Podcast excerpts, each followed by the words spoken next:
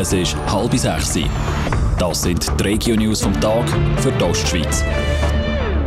Im Studio ist Nina Frauenfelder.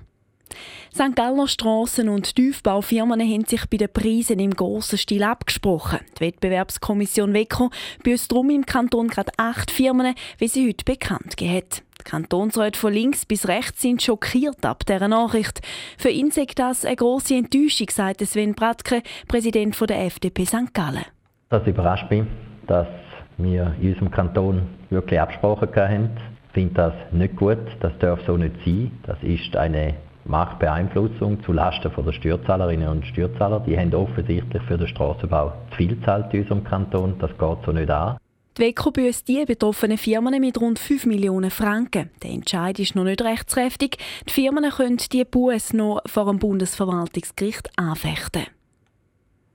Der St. Galler Bevölkerung sind die Regeln im Zusammenhang mit dem Verkauf ab Hof zu wenig bewusst. Aus dem Grund hat das Amt für Verbraucherschutz eine Zusammenstellung von diesen Regeln herausgegeben. Benjamin Fisch.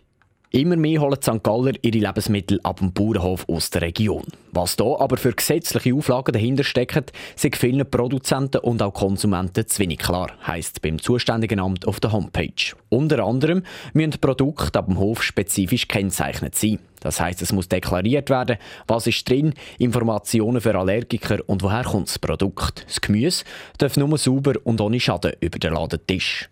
Spezielle Regeln gibt es auch für die Gonfis. Mindestens 50% Gesamtzucker müssen drin sein.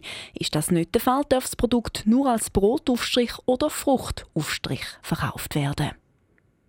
Zwartwil haben Einbrecher Kuhglocken im Wert von über 10.000 Franken geklaut.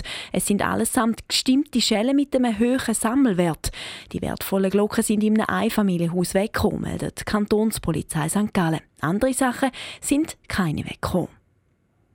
Ein Ostschweizer Grenzwächter hat heute Mittag seine Pistolen auf der Autobahn verloren.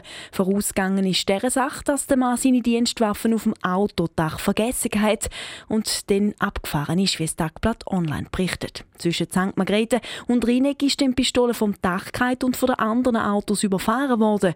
Der Fall wird jetzt untersucht. Radio Top. Dies Radio für die Ostschweiz.